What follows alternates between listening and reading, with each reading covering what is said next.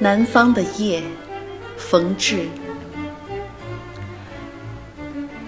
我们静静地坐在湖边，听燕子给我们讲讲南方的静夜。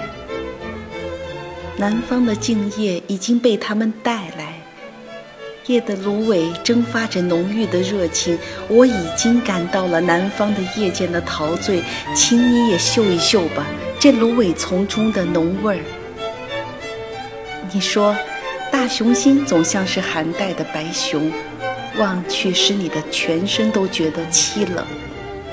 这时的燕子轻轻地掠过水面，凌乱了满湖的星影。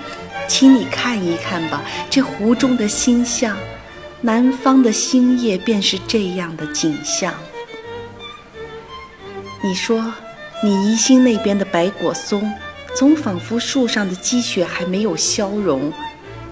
这时，燕子飞上了一棵棕榈，唱出来一种热烈的歌声，请你听一听吧，燕子的歌唱。南方的林中便是这样的景象。总觉得我们不像是热带的人，我们的胸中总是秋冬般的平静。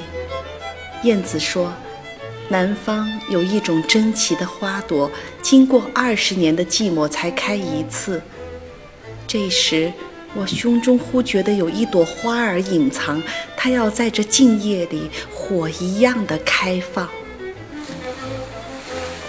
冯至，原名冯承植，字君培，直隶涿州人，诗人、教育家，德语文学专家、翻译家。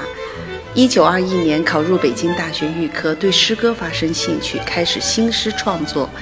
一九二三年夏参加林如寄等在上海主办的文学团体浅草社。一九八七年获联邦德国大十字勋章和国际文化艺术交流中心艺术奖，用其所得一万马克设立了冯至德语文学研究奖。